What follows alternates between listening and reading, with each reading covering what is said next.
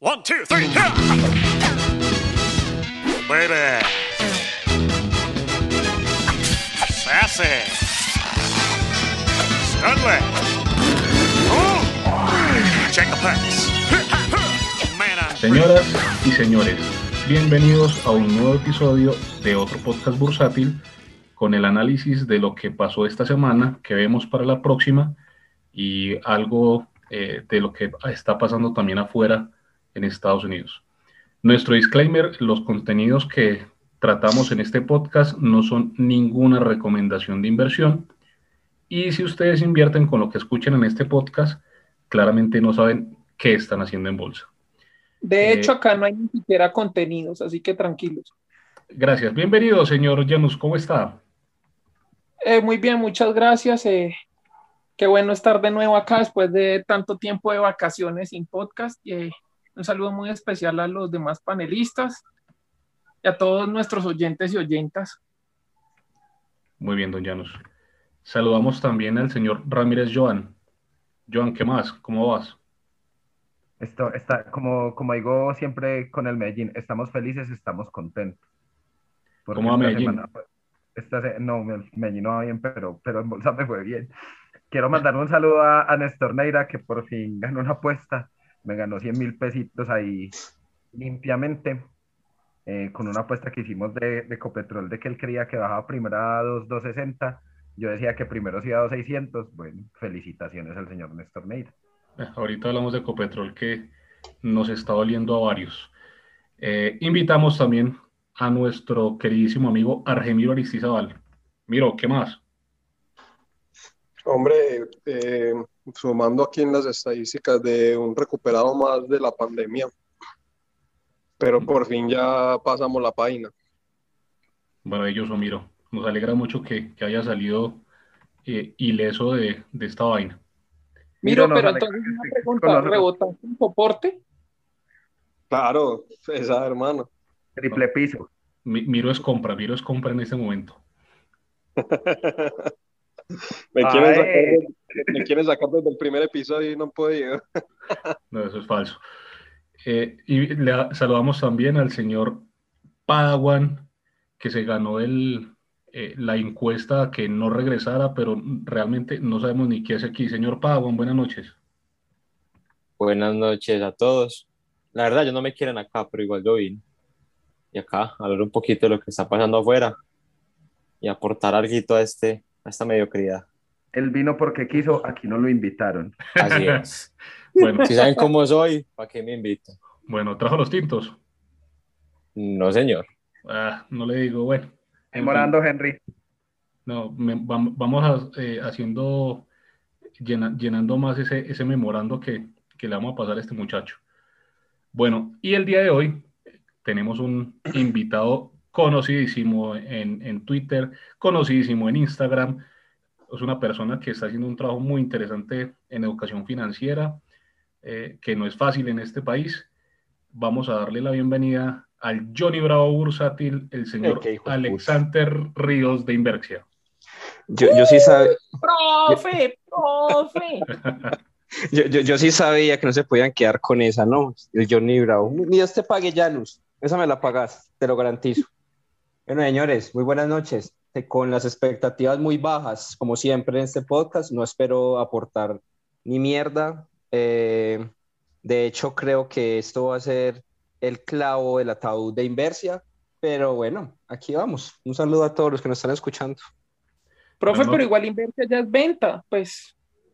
No, no, Cualquier no, rebote. Yo no sé, pero yo me fui Vea lo largo. que pasó con Tecnoglass, hermano. Yo creo que, que puede ser inversia compra y que por fin puede ser el puntillazo de la lápida, pero de otro podcast bursátil. A ver si a mí me da mucha pereza grabar esto cada viernes. Eh, Parce, yo, yo, yo lo recibo en Inversia con mucho gusto, mi hermano. Estoy abriendo va- vacantes a la orden a todo el que quiera llegar por allá. Bueno, muy bien. también. No, realmente eh, los que están en el podcast, eh, al contrario, se disparan. Ya tenemos un caso muy exitoso con, con eh, Tecnoglass. Hoy hicimos un tweet al respecto que prácticamente dobló el valor en Estados Unidos desde que, desde que estuvo en el podcast. Y ya hemos hablado también en varias ocasiones de Celsia. Así que, eh, como dice nuestro querido amigo de relaciones eh, exteriores del podcast, el señor Janusinho, señor CEO, ¿quiere que su acción suba? Venga y hable con nosotros en el podcast. Acá Bueno. le inflamos acción más que el Standard Poor's 500. Ave María, eso ya es, eso ya es mucho decir. Señores, eh, esta semana, igual que la semana pasada, hablando del Colcap, no pasó absolutamente nada. Eh, seguimos en, en 1320, exactamente en 1322,11. Subimos un 0.4%, eh, es decir, que el índice como tal sigue estancado en el rango que, hemos eh, venido hablando en los últimos podcasts. Así que nada, eh, va a ser muy difícil dar un pronóstico del Colcap para la próxima semana, porque de nuevo, repito, la vieja confiable es poner el mismo valor en el que estamos en este momento. Sin embargo, eh, esta semana sí hubo movimientos dentro de las acciones que se manejan, algunas muy importantes, unas variaciones interesantes. Eh, antes de, entrar con nuestros top y bottom movers, Alex, vos cómo ves el, la Bolsa de Valores de Colombia, cómo ves el Colcap, ¿crees que esos 1320 en los que anda los va a romper algún día, así sea para arriba o para abajo? ¿Vamos a estar hasta cuándo en este, en este eh, lateral? Eh, ¿Es compra, es venta? Escuchamos un poquito de tu, de tu perspectiva. Bueno, yo voy a usar aquí una, un principio que, que he aprendido mucho escuchando este podcast y es eh, yo no sigo el Colcap, ¿cierto? Pero vamos a... pero, pero vamos a, a conversar un, un, poquito. Hombre, yo te voy a ser sincero. Lo que les comentaba ahorita previo al comienzo de, de, de, del podcast, me parece que, que está haciendo tiempo. El podcast está haciendo tiempo. Me parece que si somos inversionistas de mediano o largo plazo, nos está dando una oportunidad magnífica para montarnos. Yo creo, yo creo que este año, por lo menos este año, hasta que no se organice todo el tema de la renta fija colombiana, que si quiere ahorita hablamos de, de eso, no vamos a ver nada por encima de los 1.380, 1.400 puntos, nada de eso. Yo antes, al contrario, opino que nos vamos para los 1.300 o más abajo, me parece. Más con lo que viene, re reformas, tesoro subiendo en Estados Unidos, esa burbuja que no se quiere desinflar. Me parece que de hecho mi, mi pronóstico es más bajista que alcista. Soy un poquito fatalista al respecto. Pero tu pronóstico bajista es, es de corto plazo, de mediano plazo o de largo plazo Colcap se va, se va a quedar en ese escenario pesimista.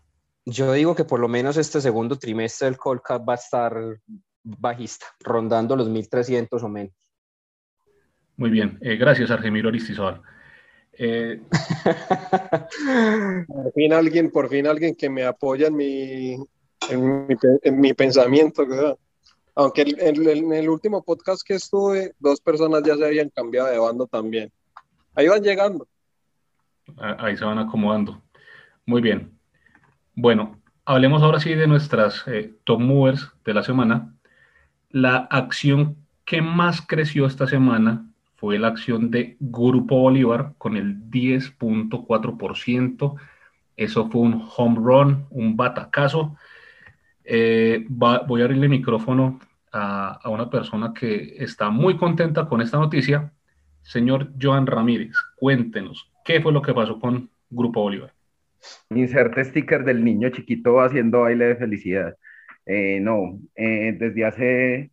Está, hay dos grupos de WhatsApp pues como muy grandes. Uno es el de Nelson y el otro es en el que hacemos bullying y en ambos pues se les avisó con tiempo.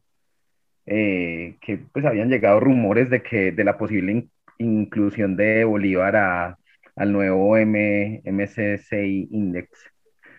Y, y, yo les dije, yo muchachos, esto va a pasar y, y, me empecé a, pues creo que esto va a pasar y me empecé a posicionar en el activo, ¿cierto? Eh, esta semana salieron las proyecciones y se, se, se, vino materializando lo que yo, lo que yo había dicho, ¿cierto?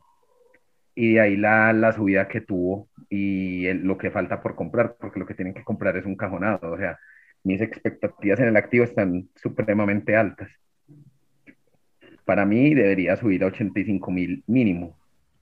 Pero mínimo 85 mil. Pues, sí, pero no me sigan, pues no sigan el trading guitarrista, naturalmente puedo estar equivocado. Probablemente estás muy equivocado, Pero bueno, hoy cerró en 71.760. Eh, le falta todavía un trazo largo para llegar a 80. Esperemos por tu bien y por los que están invertidos en, en Bolívar que llegue por allá. Eh, si estás allá arriba, si existes, que llegue Diosito. Muy bien.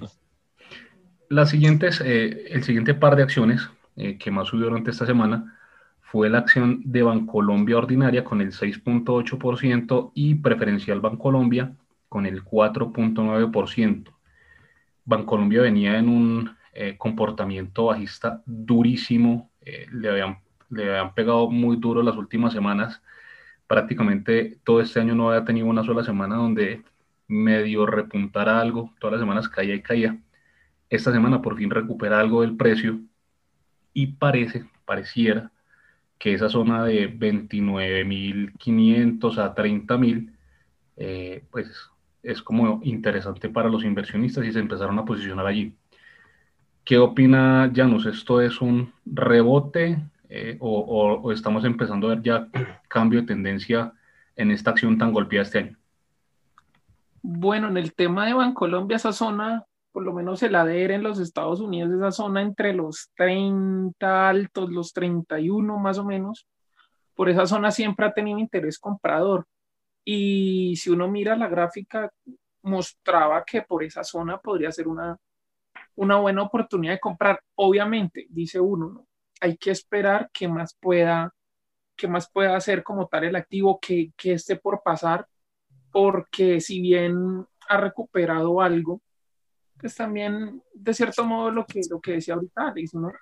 puede darse un momento en el que otra vez vuelve y borra la caída y que simplemente era un, un, rebote de corto plazo y que era una oportunidad de quien compró ahí salir y ya, no más, pero esa zona sí era muy interesante para compras de corto plazo, por lo menos de valor o de quienes se quieren quedar ahí, pues habría que esperar siempre y cuando no, no pase alguna otra cosa que uno no sepa, ¿no? Que pueda venir por ahora. No, pero agregando también, yo quiero complementar a Janus, que agregando también que, hay que entender que es, lo, que es lo primero que miran los inversionistas extranjeros a Colombia. Un inversionista extranjero no llega a Colombia a ver si el cóndor está barata, no empiezan desde arriba hacia abajo, siempre, como lo mencionó ahorita Alex. El tema es de, de la renta fija, empiezan desde arriba, arriba, arriba, TES y empiezan a bajar. ¿Qué pasa? Que en la renta variable, la parte de arriba, es esas empresas grandes como Colombia, Grupo Argos, toda la parte del GEA. Entonces, cuando uno empieza a ver que ese tipo de activos suben, considero que es, son señales interesantes para Colombia porque se nota un interés por lo más grande. De ahí ya pasan al residual, que es lo que en teoría lo que dicen muchos, es lo que está más barato, pero es una muy, buen, una muy buena señal para, para Además que son las que tienen el ADR, ¿no? Son las que usted puede comprar atrás. O sea, son las que usted puede comprar como americano fácilmente estando allá, son las de mayor notoriedad, pues Aval, eh, Bancolombia, Ecopetrol, pues son las que, las que ellos más conocen, ¿no? Porque hay otras que ni, ni siquiera sabían. Bueno, Tecnoglass que está en el Nasdaq, pero pues en la BBC no. Más tarde hablaremos de Tecnoglass que merece ser mencionado. Sí, hombre, yo, yo no veo con tan malos ojos este pequeño rebote. Les voy a ser sincero a todos acá y a los que me están escuchando. Yo vengo a comprar en Bancolombia desde los 25 mil y he ido acumulando de aquí para arriba. Todo lo que puedo y ahorita que apareció Tri, un saludo a Carlos Guayara, ahí la, lamboneando un poquito, ¿sabes? Muy a Ver si me regalan, a ver si me regalan las comisiones algún día. Eh, aprovechando Tri, he ido comprando lo que pueda. Cualquier millón que sobra, cualquier 500 mil pesos que sobra, se van para Bancolombia de los 25. Y yo no soy muy amante a los términos técnicos, realmente. Pero si nos ponemos a mirar la gráfica de, de Bancolombia preferencial, eh, eh, está haciendo un, un, canal de tendencia alcista lento, pero lo está haciendo. Entonces me parece que, que me, me, quedo con la hipótesis. Aquí si compramos para aguantar, vamos a ver rentabilidad. Y las primeras en rebotar van a ser primero los títulos de renta fija y el segundo van a ser estas de alta liquidez, teniendo en consideración que no soy un amante a la alta liquidez. Muy bien. Miro, vos que... ah, qué pena, qué pena y meter la cuchara. No, también, también hay que ver que hay un flujo importante comprador en, el, en la recomposición del MSCI, eh, también en preferencial Bancolombia. Eso también le puede dar algo de ayuda. Además, por fundamentales, pues, o sea, sabemos que este primer trimestre los resultados son malos. Eso ya está descontado. Entonces la base comparativa para el segundo semestre, la verdad, me parece como muy sencilla y creo que de aquí en adelante, pues, en, en los términos normales vamos a ver como una recuperación en los principales activos. Incluyo ahí, pues, Bancolombia, obviamente. Muy bien, Miro. Ese rebote para mí es un rebote más como de un rebote técnico y más por lo que por los flujos de los que habló Joan. Eh, yo para mí Colombia todavía creo que le falta pues por lo menos para valorizarse bastante.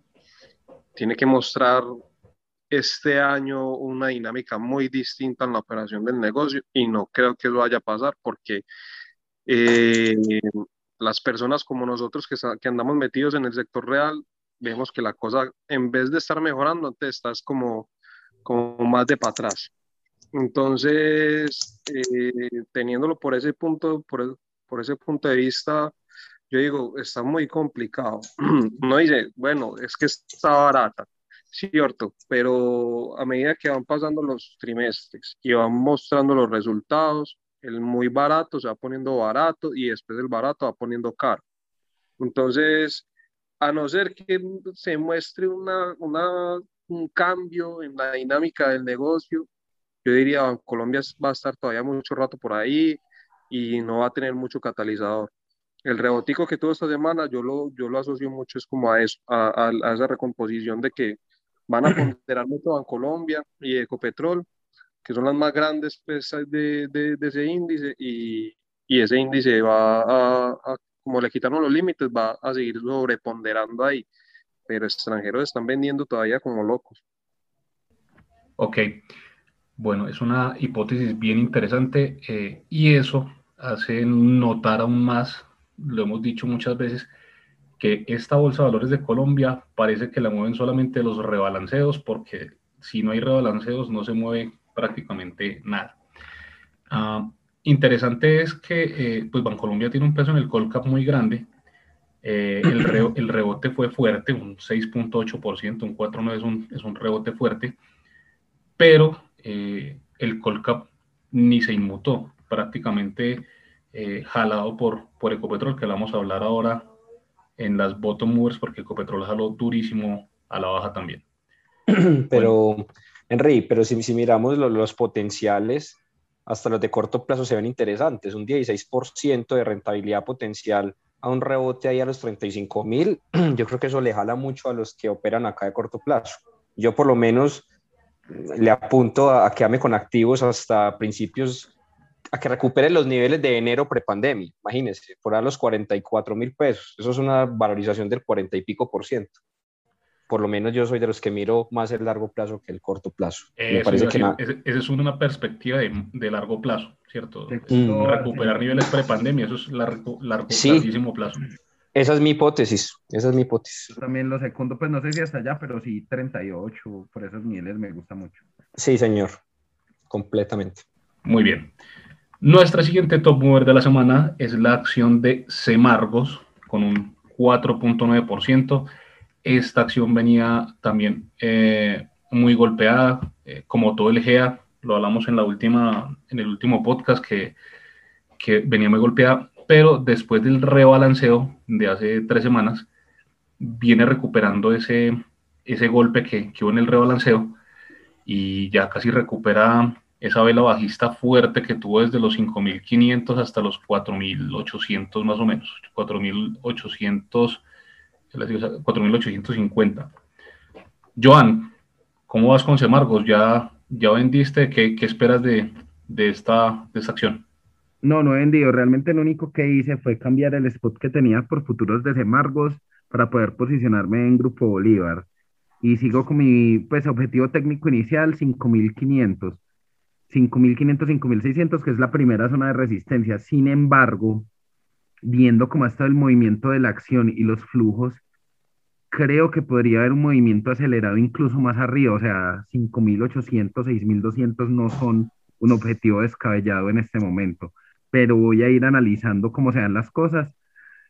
Eh, las, la próxima semana pues esperaría que alcance los 5.500 y viendo cómo se comporta ahí en esa zona de resistencia, iría analizando si tomar utilidad del todo, parte de utilidad, eh, ahí, ahí estaremos viendo a ver la otra semana cómo se comporta Semarguitos. Dios te oiga, Dios te oiga. Todos estamos, yo también estoy ahí montado en Semargos. ¿Cuál es, y- tu, cuál es tu, tu precio objetivo ahí, Alex? No, hermanito, yo a todo le estoy tirando a, l- largo plazo. Y bajo esa óptica yo, yo les cuento algo. Semargos venía muy mal con esa acción muy castigada desde el 2018. Si ustedes se ven a mirar, el 2018 estuvo a 11 mil pesos y to- 12 mil pesos casi. Y ahorita en la pandemia, los que nos pudimos montar y ya llevamos un, un añito en eso, ya estamos viendo rentabilidad. Ahorita eh, me parece que está empezando, si ustedes se pueden a mirar los, los gráficos, ustedes que les gusta el cuento, eh, se está empezando a formar un canal alcista muy interesante. Como todo en Colombia, lento, pero se está formando un canal alcista que me parece que tiene un potencial facilito, facilito de, de llegar a los 6 mil pesos. 6 mil como, primera, como primer punto de referencia y 6 mil no, 900 como segundo punto de referencia, que son los niveles de prepandemia justamente.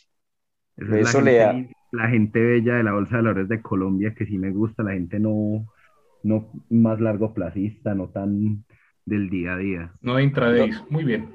Brother, es que eso, es que eso es un potencial del, del, del 27. Si usted se va a quedar en, en, en un activo, se va a quedar atrapado por un, una rentabilidad del 5%, está perdiendo el tiempo, sinceramente. Joan, Joan, yo esta semana terminé mi trade número 114 del mes de, del mes de abril. Entonces, pues, para que lo tengas en cuenta. Este mirito, hombre, sí, definitivamente. Sacó el cuchillo, miro. Tirando las pullas. No, no, no, no, no. Venga, ¿cómo hace? O sea, el extracto de la cuenta de inversiones de Miro viene por tomos. Eso parece. No, bueno, mi, mi, Miro es otro de los que opera poco. Eh, yo les, ¿Se yo les, esos deseables de Argemiro? yo, yo este año he hecho apenas tres movimientos en todo el año. Eh, pueden, pueden imaginarse eso, pues. Yo he hecho tres movimientos en todo el año. Bueno, vamos ahora con eh, nuestras bottom movers y tenemos en el primer lugar a la acción de Avianca con el menos 5.6%, rodando nuevamente los 150 pesos. Ahí pues no vale la pena que nos extendamos porque ahí, como hemos dicho en gran mayoría de los, de los episodios, ahí no hay nada. No, y hay una cosa, Henry, qué pena Dale. que yo interrumpa. Ah, En sí, el sobre el sector de- patrimonio, habla. En el sector de las aerolíneas viene otro problema. Por ejemplo, hace poco, en estos días nos enteramos de que la TAM va a salir de los aviones de los Airbus A350 que tenía.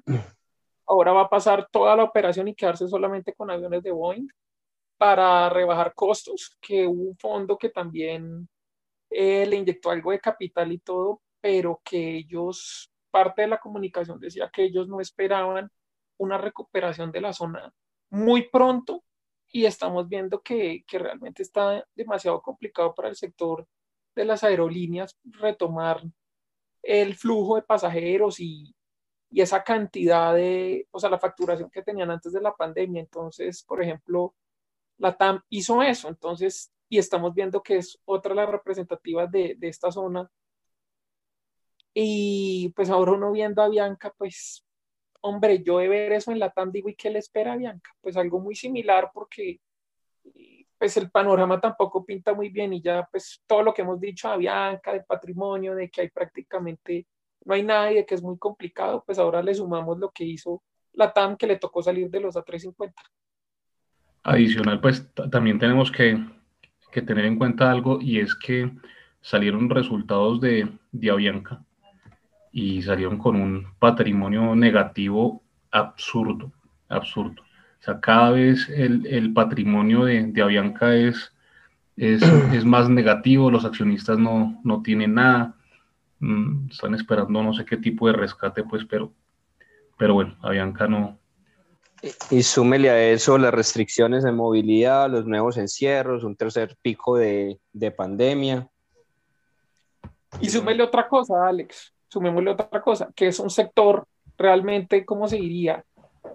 Carnicero, que no perdona, donde la competencia es complicada, donde le mete una aerolínea a bajo costo y a mí no me importa irme, pues personalmente, uno dice a mí que me importa irme un viaje de 30 minutos con una pantalla y súper cómodo y no sé qué, a mí lo que me importa es viajar barato. Gente no va a pagar un tiquete de 400, 500 mil pesos si me van a llevar también en otro avión por 100 mil pesos, pues mucha gente paga los 100 mil pesos y, y listo. Y Así me lleven parado en el avión, no importa. Claro, y, y viendo que vienen más aerolíneas, vienen más competencia, y por ejemplo, mire EasyFly lo que está haciendo, está pidiendo muchas rutas y está empezando a quitarles también mercado, lo mismo que está haciendo Viva, y vienen más aerolíneas que están pidiendo también rutas acá a Colombia, más complicado aún. Sí, está, está muy difícil darle la vuelta a ese, a ese, a ese PIG, a ese, a ese patrimonio ay. negativo. Está, está muy duro pues, darle la vuelta a esa cifra.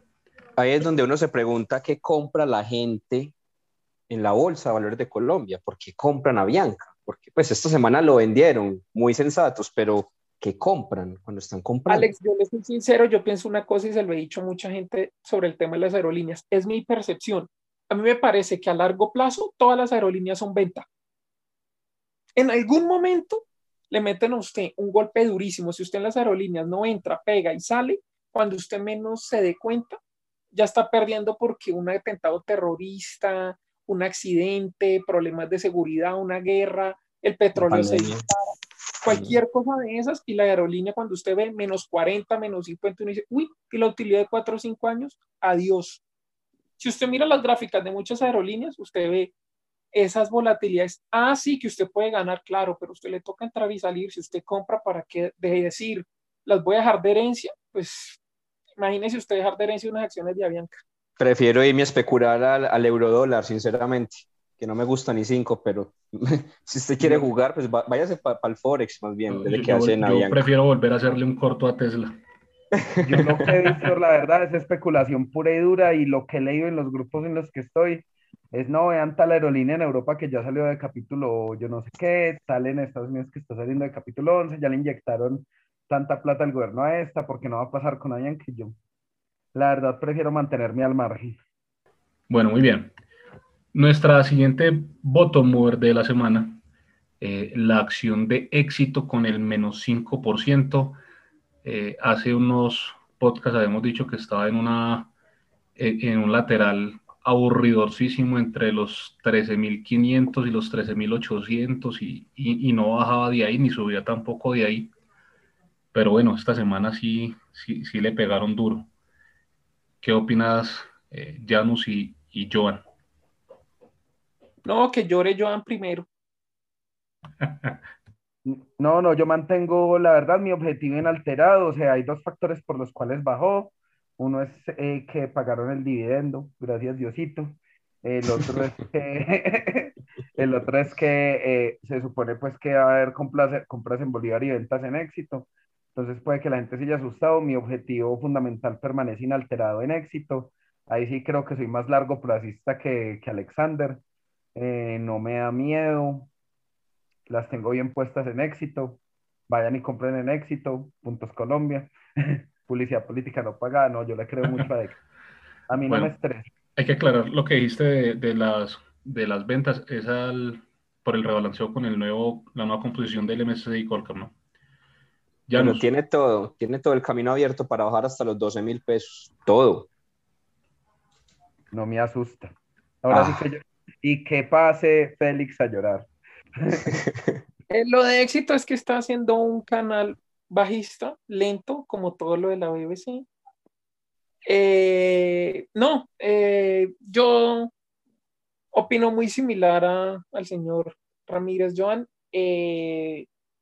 Sigo creyendo que tiene muy buen potencial, que por lo del tema del Colcap, hay otra cosa aquí que es un mal éxito y es la liquidez. O sea, el flotante que hay en éxito es muy bajo. Es muy complicado usted que le vendan el precio que quiere. A veces toca simplemente agredir si quiere entrar o, o si quiere la- a lo que esté ahí. Entonces eso también magnifica los movimientos. Y a mí me parece que por los flujos y eso fue que la bajaron.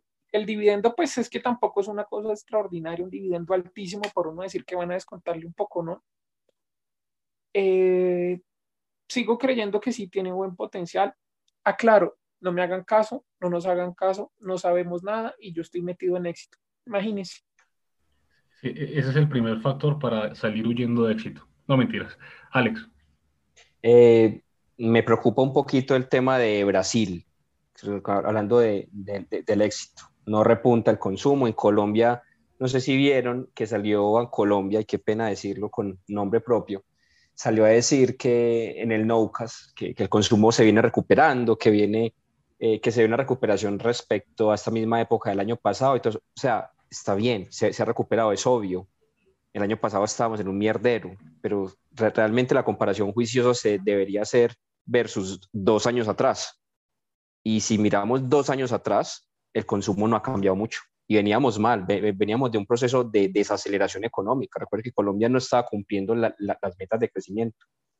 Entonces, mi preocupación es consumo colombiano, consumo brasilero, y ahorita si nos meten reforma tributaria, ustedes saben que eso llega con carácter de, emergencia. Me parece que la acción del éxito no es como la más interesante bajo mi óptica, ¿cierto? Por el tema de lo que viene para el consumo colombiano. Bueno, igual es una acción que está en un sector defensivo, ¿no? Eh, porque por mal que, por mal que se ponga la economía, igual, igual la gente tiene que seguir consumiendo alimentos básicos. Pero, pero eh, digamos que le llega este flujo de venta del rebalanceo en una mala hora porque lo sacó de ese canal lateral. Pues yo, yo ahí no estoy de acuerdo con Janus, no venía en un canal bajista, estaba en un Lateral. estaba en un lateral aburridorcísimo, todo el año estaba ahí 300 pesos, que eso no, no movía para arriba y para abajo, pero le llegó este, este flujo eh, en el momento menos indicado porque lo sacó pues para abajo. No lo sé, eh, es, es, difícil, digamos que pensar, pensar diferente a, a, lo que, a lo que dice Janus y John, porque igual la acción sí tiene, digamos que, oportunidades por estar en un sector defensivo, pero bueno, yo creo que a esa, a esa ya con esta noticia le queda, le queda todavía un trechito por, por caer. Por caer. Pero ahora que mencionamos eso, yo les pregunto. Esa acción se movió solamente por ese flujo, es que eso, esa acción ni se mueve. O sea, esa acción cuando se mueve es porque ya nos vendió alguna cosa y después la recuperó. Entonces, pues eso es, eso es evidente que es por ese flujo. Pero vengan, yo ahora les hago una pregunta y es, ¿qué acción no se va a ver perjudicada o qué, no, qué sector no se vería perjudicado por el tema de la reforma tributaria? Energía. Energía, Janus. No, por eso, pero dice uno, bueno, listo. Por ejemplo, energía. Métete en energía. Uno dice, miremos los múltiplos de energía. A mí me preguntan, el sector de energía, y a mí me parece que está costoso. De pronto, sí, sí. Ecopetrol, es, está costoso porque es defensivo, justamente. Sí, eso depende. Porque ISA, ISA, por ejemplo, está cara, pero, pero ha caído pero, mucho y es una oportunidad importante. ISA eh, está interesantísima. Sí, Celsia, Celsia también, eh, digamos que no está cara y, y tiene oportunidad. Eh, en, el, en, el, en, el, rango en el que está también puede dar como, como una opción importante de inversión. Entonces, no sé, a, a mí me parece que sí hay sectores que, como lo vimos en pandemia, en pandemia Nutresa, Éxito, las, energ las energéticas fueron las que menos cayeron, o sea, todas cayeron por supuesto, la tributaria también la va a afectar, pero digamos que en una, en una menor medida. Claramente. Bueno, y hablando de energéticas, vamos con nuestra siguiente bottom mover de la semana que se llama la acción de Ecopetrol con el menos 4.5%. Eh, y esta fue la que nos dañó el caminado en el Colcap, porque el Colcap tenía toda la pinta de subir con Bancolombia. Y bueno, Ecopetrol se nos cayó durísimo esta semana, menos 4.5%. Eh, ¿qué, ¿Qué opinas, Miro? Esa fue la apuesta de Joan con Néstor, que estuvo ahí Néstor vendiendo como un berraco para, para ganarse los 100 mil pesitos. No mentiras. Eh, Ecopetrol, eh, hermano, yo, yo llevo como tres podcasts diciendo lo mismo. Es una acción que va a estar ahí pegada, anclada, hasta que se defina su, su rumbo. A no ser pues que el, el, el, el petróleo pues se pegue una red disparada. Pero mientras eso no pase, Ecopetrol va a estar ahí entre 2.300, 2.200, puede llegar hasta 2.400 y hasta ahí para de contar. Dios te oiga, hombre. ¿Qué opinas, eh, John? No, sí, estoy de acuerdo con Argemiro en que va a estar en rangada hasta que se defina bien lo de la emisión, que no va a ser sino hasta el tercer trimestre. El petróleo también lo vemos como consolidando, la verdad es una acción que no me preocupa. Sigo con mi objetivo intacto porque cuando el petróleo está a estos precios, el año pasado la acción está en 3 mil pesos. no veo nada descabellado que pueda llegar allá. Los resultados con la recuperación deberían incrementar las ventas del petróleo, entonces no sé, no tengo como nada de susto. O sea, mi visión es constructiva en el activo. Espero, un- mi precio objetivo es arriba de 3.000 y no tengo Sí. afán, la verdad. No sé qué piensa don Alex. Sí, sí, total. Yo también la tengo en mi portafolio, yo cuento mis posiciones tranquila y, abiertamente. Mi objetivo va mínimamente prepandemia, 3.400, 3.200 pesos, un objetivo de rentabilidad del 50%. A mí me parece que está haciendo un- una, una formación de largo plazo, como todo, lo hemos dicho hoy incansablemente, una diagonal, una directriz de, de, de subida. Y más allá de cualquier cosa fundamental, me parece que los múltiplos para, para Ecopetrol son muy buenos. O sea, eh, si nos hemos tomado el tiempo de revisar los múltiplos versus otras petroleras, está mejor posicionada que la gran mayoría de petroleras más grandes de toda la región. Y aparte de eso, pues está comparada con otras muy grandes a nivel glo- global. Cagada lo, lo de Petrobras en Bra- Brasil, sí, pero es- eso no quiere decir que, que nos vayamos a hundir con Petrobras en caso de que esa vaina se, se joda y la consolidación del petróleo por encima de los 60 dólares es fantástica. Y mientras estemos por encima de 55, 60 dólares, Ecopetrol, créame que en cualquier momento va, va a detonar. Recordemos que en Colombia, renta fija, va- renta fija va en Colombia y Ecopetrol. Y ahí se va todo por ahí derecho. Señores, renuncio a otro podcast bursátil, me voy a Inversia. Bienvenido, Joan. Muy bien. Bueno, yo ahí, ahí digo una cosa y es que yo por lo menos ahora que están tocando el tema del petróleo, ahora me metí a- al sector energético, pero no en el petróleo, sino en el gas natural. Sí. Personalmente, en- en Janus Pro, en, en Janus Investments, eh, estamos viendo que el tema del gas natural, viene inflación, puede darse algo de inflación. Los commodities han subido y el gas natural se ha quedado desacoplado de esa subida. Si uno ve la gráfica del gas natural, no ha seguido totalmente el crudo, aunque tienden a moverse juntos. El gas natural es una forma de energía más económica y menos contaminante que el crudo, cuya demanda tiende a, dispararse en, climas extremos. Yo pienso que si vamos a, a volver a ver eh, inviernos tremendos, eh, épocas de frío fuertes, y creo que el gas natural va a subir. De hecho, los futuros habían encontrado un piso en esa zona de los dos, dos y pico, y yo pienso que vamos a ver los futuros del gas natural de pronto, no sé si este año, pero podríamos verlos operando por los 3, 3, 3.20. Y desde ahí están Janus Pro, Janus Investments, a través de un ETF apalancado en el gas natural. Vamos a ver cómo nos va, pero pues, esperemos ¿Y co- que sí. ¿Y cómo se llama el. ETF? ¿Cómo se llama el ETF? O, o solamente tienen acceso a él los clientes de Janus Pro? No, no, no se preocupe. El ETF es el BOIL. Es un ETF apalancado sobre los futuros del gas natural. E-O-I-L. Y todos Pero los espero, diga clientes quién- ya nos pro felices. Bueno, espero diga quién hace rato le ha dado bombo con ese gas natural.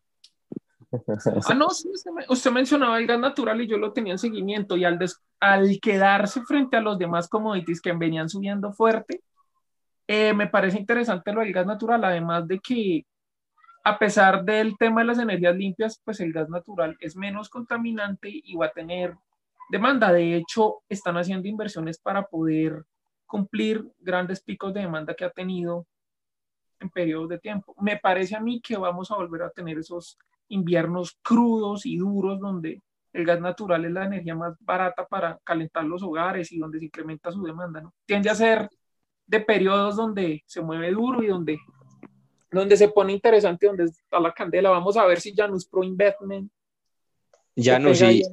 ¿y por qué no Canacol? ¿Por qué el ETF y no Canacol? ¿Qué tiene exposición ahí a, a- a gas natural? porque le soy sincero, a mi Canacol no me gusta mucho. No la Eh, sigue, no la sigue.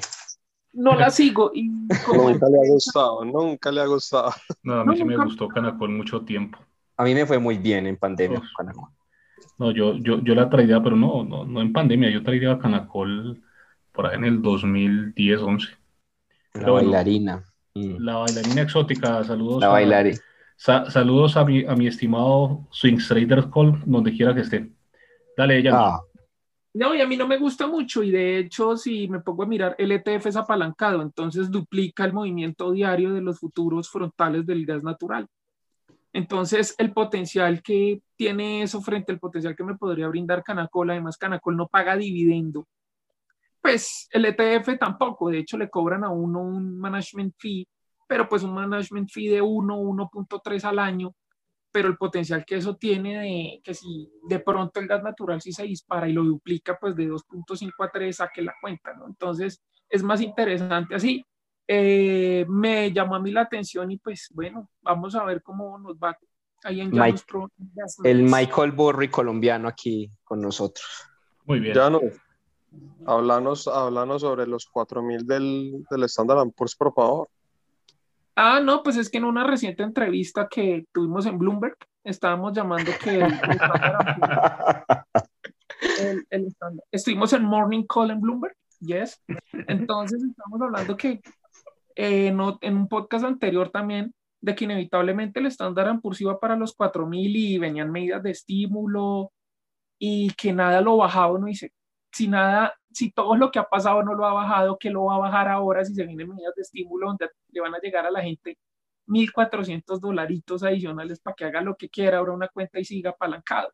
Entonces, pues, si está la candela y la emoción allá, pues allá sigue la gente contenta, subiendo, viendo todo lo que sube y lo siguen subiendo. Y si usted se pone a ver los gráficos de lo más importante, de las acciones más importantes del Standard Poor's, es que la gran parte de la subida son las mismas acciones. Mire, y mire también, por ejemplo, que uno ve precios altísimos y uno dice, venga, Caterpillar está altísima. ¿Qué pasa? Sigue subiendo. Y en el Standard Poor's de las 500 hay unas pocas que lo han subido muchísimo. Todo ha subido, sí, pero hay unas que lo han subido muchísimo y son las que más empujan el índice. Obviamente, ¿no? En unas usted unas valoraciones tremendas, por ejemplo, Caterpillar, eh, John Deere, todas esas acciones están pero altas. Uno dice, uff, madre. Padawan, ¿vos qué pensás, hermano? Ya esos 4000 los cruzó con ganas. Estamos en, en 4128. Dos. 4128. 28, ah, sí, verdad que cerró súper casi cercano a los 1100, Al 4130. Sí. ¿Hasta, ¿Hasta dónde llegará ese Standard Poor's eh, antes de Standard Poor's antes de una corrección? Hasta donde Dios mande. Ahí eso no tiene techo, pues es que uno le intenta poner techo a eso. Soy de los que a veces le, le entra en corto tratar de co cogerle una corrección. No me gusta entrar largo a eso porque no le creo. Eh, básicamente le compraron todo el plan de infraestructura a Biden y los futuros estímulos que podrán dar. No les importó el tema de los impuestos a los, a los inversionistas y también la, los pronósticos de las principales entidades del mundo, Banco, Banco Mundial, FMI y todos ellos que a la larga nunca van a hablar mal de Estados Unidos, subieron las previsiones. Entonces, en ese orden de ideas, todavía no sé hasta cuándo, sino que el techo, sí o sí, para mí lo va a marcar es algo a, atado a la inflación, que ya la inflación se le salga, se le salga de control pues a la Fed. Eh, para mí ese será el catalizador, porque ya pandemia no, allá ya está una parte importante de la población vacunada, ya eso quedó en el pasado, no como nosotros. Entonces, es, creo que los que somos como contrarian en, en la bolsa americana, eh, es como esperar y, y, y, aguantar. Se lo digo porque yo ahorita inclusive estoy posicionado en corto, tengo precio promedio en 4110, entonces esperemos a ver. Apriétese, no duro, apriétese duro, Padawan. Porque... Sí, pues a, bueno, a, a la larga hay es otra cosa. de estómago. Ahí hay otra cosa. Eh, los clientes Janus Pro de Janus Investments están largos en BXX. ¿Cómo va el VIX? Eh, en VIX. Eh, yo pienso Hay que. un dato súper importante de eso.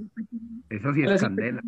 Sí. Debe venir una corrección. Yo creo que debería volver a testear esa zona de, cuatro, de los 4.000 puntos y de pronto bajar a esa zona que antes lo soportó entre los 3.900, 3.800, algo. Debería testear otra vez esa zona para probablemente seguir subiendo, pero yo creo que ya esta semana que viene para el Standard Poor's debe venir una corrección.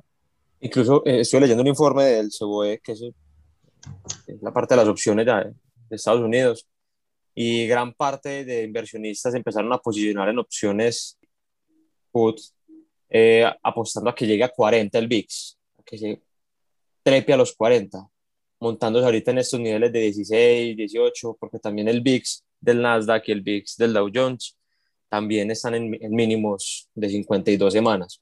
Eso es algo importante porque cuando más le apuestan a que, a que esta vaina se va a despelucar es cuando menos probabilidades hay que, que de verdad caiga.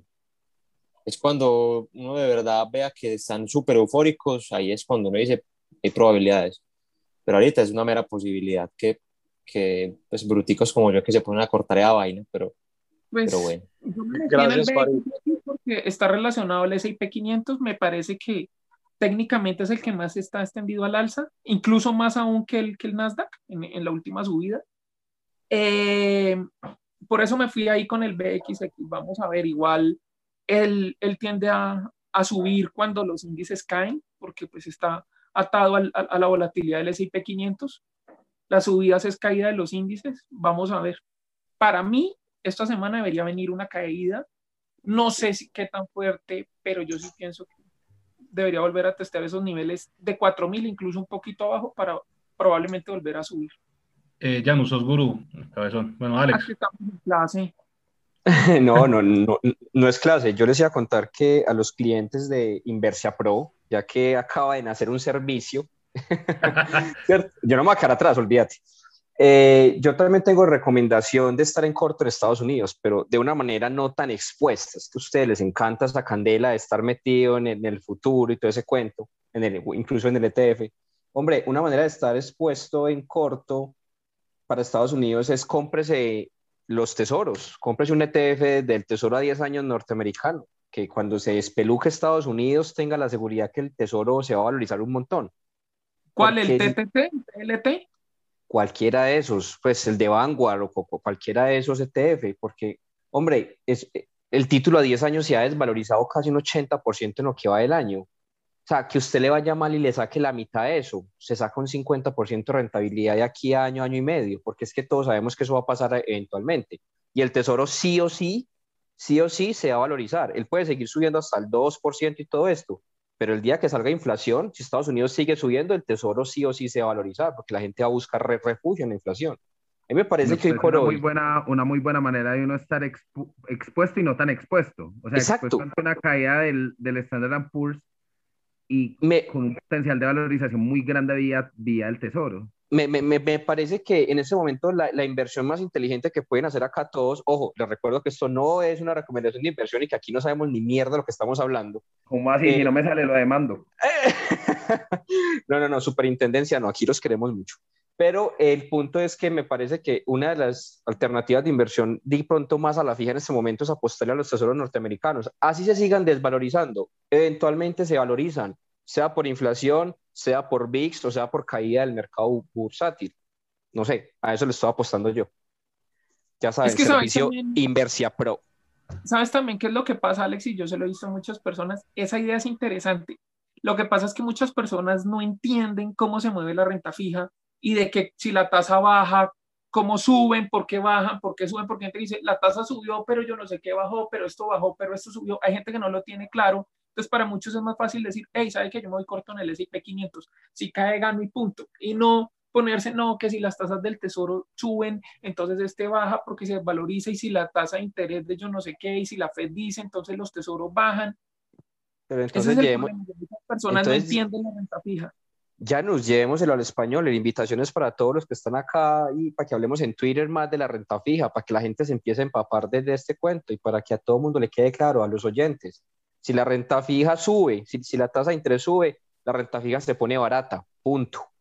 Y si la Y tasa la- y- baja, señor, Y va a tocar, y va a tocar porque es lo único que está moviendo ahora, hermano. exactamente, Definitivamente con acciones, mijo. mm, mm.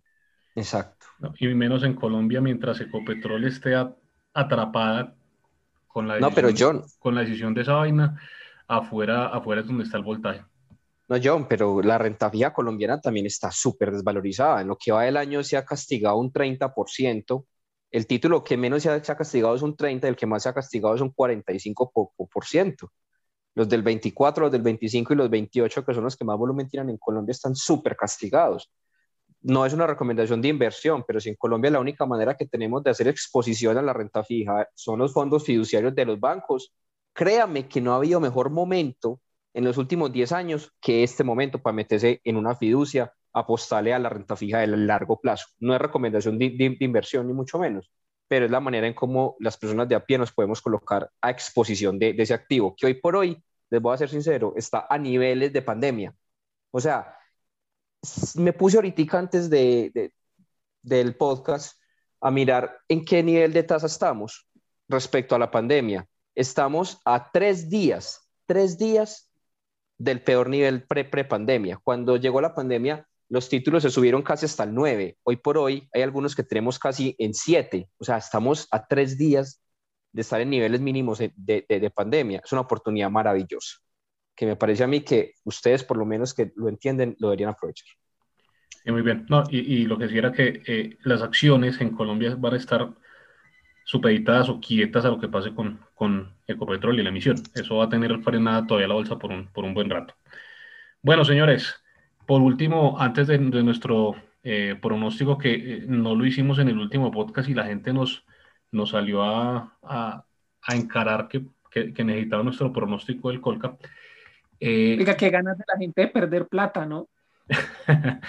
¿Qué opinan del, del dólar, señores? 3.660. Eh, esta semana tuvo una pequeña corrección con respecto a la semana pasada. Eh, estamos ahí en ese, en ese rango, subió a 3.750 durante la Semana Santa, pero esa semana ya lo devolvió y bueno, hoy recuperó un poco, pero terminó como igual. ¿Ustedes creen que, que, ya estamos empezando a ver ese, ese techito del dólar o, o, ese canal alcista va para largo? ¿Qué opina Powell? Se los digo pues desde mi perspectiva porque sigo mucho el comportamiento del dólar. Eh, pudiera atestar la zona de 3.600, pero puede ser un piso porque sigue mucho el de XY y el de XY está para mí técnicamente marcando eh, marcando un piso interesante para seguir subiendo, de pronto ir a buscar el nivel de 94, posiblemente. Ese nivel de 94 inclusive se puede traducir en volver a ver 3.800, 3.750 aproximadamente. Eso es lo que veo yo. Me puede estar equivocando. Muy bien. Alex, ¿vos qué pensás del dólar? Hermano, pues se supone que esa es una de mis especialidades. Hombre, mientras los tesoros norteamericanos sigan eh, perdiendo, bueno, se sigan desvalorizando o la tasa siga subiendo hasta el 2, que yo le apuesto a que el tesoro a 10 años va a llegar a 2, el dólar va a seguir fuerte en Colombia. Eso no le busque, no le busque. mientras el dólar siga fuerte en Colombia, eh, no vamos a ver la bolsa subiendo. El Colcap va a estar ahí atrancado y justamente mi pronóstico por debajo de los 1.300 puntos y apunta a un dólar por encima de los 3.600, 3.700 pesos. Como decía Padawan, el, el el de XY, hombre, cuando este cuento reviente, va a tener un movimiento muy brusco y eso va a tumbar el mercado colombiano. Y es ahí donde vamos a dar cuenta que va a empezar un, nuevo ciclo de emergentes. Créame que soy un fiel creyente que la señal clara va, va a ser movimiento brusco del DXY, sea para arriba o para abajo, porque eso siempre pasa, y una caída muy fuerte en los tesoros norteamericanos, pues una bajada en tasas de los tesoros norteamericanos. Esa va a ser la, la señal para que Colombia empiece a, a subir, pero por lo pronto dólar 3.600, 3.700 de aquí a 3, 4 meses, mientras no pase nada, nada nuevo, y Colcap por los 1.300, 1.350, sí mucho, cosa que dudo infinitamente, yo lo veo más por debajo de los 1.300. Listo, don Arrimiro digo, perdón, don Alexander Ríos. Señores, eh, para cerrar, nuestro pronóstico para la próxima semana del Colcap pero que, no esté entre 1320 este y 1330, que es la vieja confiable. La gente escucha toda esta mierda que hablamos en este podcast. Nada más para llegar a esta parte. Sí, es cierto. Nada más. Para eso, parce, no más. y después y, por fallar. Y tenemos personas que son tan descarados de llegar y decir que no, entre 1100 y 1600. ¿Ah? Me están tirando mierda a mí. no, yo tranquilo. Pero sí. Sí, sí. Eh, bueno, empecemos, señor, señor Joan. Número rango. No, no, pronóstico para la próxima semana del Colcap. No, yo creo que vamos a estar ahí enrangados. Es que esto lo están bajando a cuentagotas, pero realmente no veo pues 1320. Yo no. No, pero les acabo de decir que no, que no, nada entre 1320 y 1330, que es la Ah, vieja bueno, confiable. 1318, pues ya. 1318, listo. Gracias, don Joan. Argemiro, No, hermano, yo, yo, yo sigo, en- yo sigo parado en mis, en mis 1300, 1280. 1280, 1300. ah, 1300, listo. Janus, Yo digo que 1330.50. Padawan, 1316. ok. Yo, yo voy a estar más, más arribita. Yo creo que esta semana ya, te- ya es necesario justo eh, un, un rebotico. Vamos para, para 1340. Alex, 1290, 1290 me voy yo. Alex, lo que pasa es que usted es una persona que le gusta leer mucho, es un hombre muy culto, docente, MBA, MEP, NBA, NFL, bueno, HP, todas esas vainas. Sí, y Oh, toda esa vaina. O. OnlyFans, sí, sí. Si me tocara recomendar un libro para las personas quizá que apenas están empezando, eh, me quedo con el pequeño libro que bate el mercado. Me parece que es una manera muy, muy simple y muy desde, lo didáctico de, meterse al tema de la inversión en, acciones de una manera correcta.